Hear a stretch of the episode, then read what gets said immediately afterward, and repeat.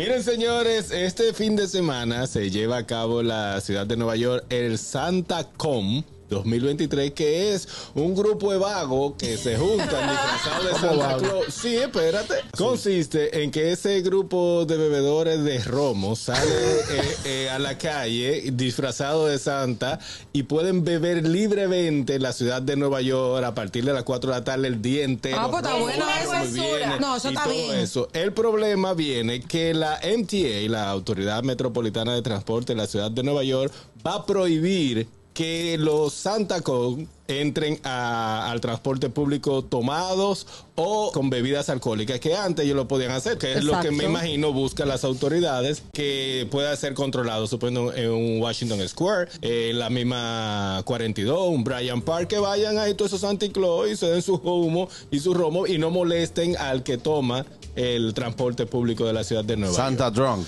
Buenas tardes. Señores, como diría Manolo Zuna, el mundo se está dominicanizando. Eso es lo mismo que el rally del borracho, pero con un Santa Claus. Exactamente, exactamente. Buen ejemplo. Exacto. Simplemente que eh, hay que pagar 15 dólares, son lugares establecidos, hay un mapa donde todos esos santas tienen que ir, pues luego sale, sale para el otro y otro y otro y otro. Eviten la zona de los borrachos y los santas este fin de semana. El gusto, gusto de las 12.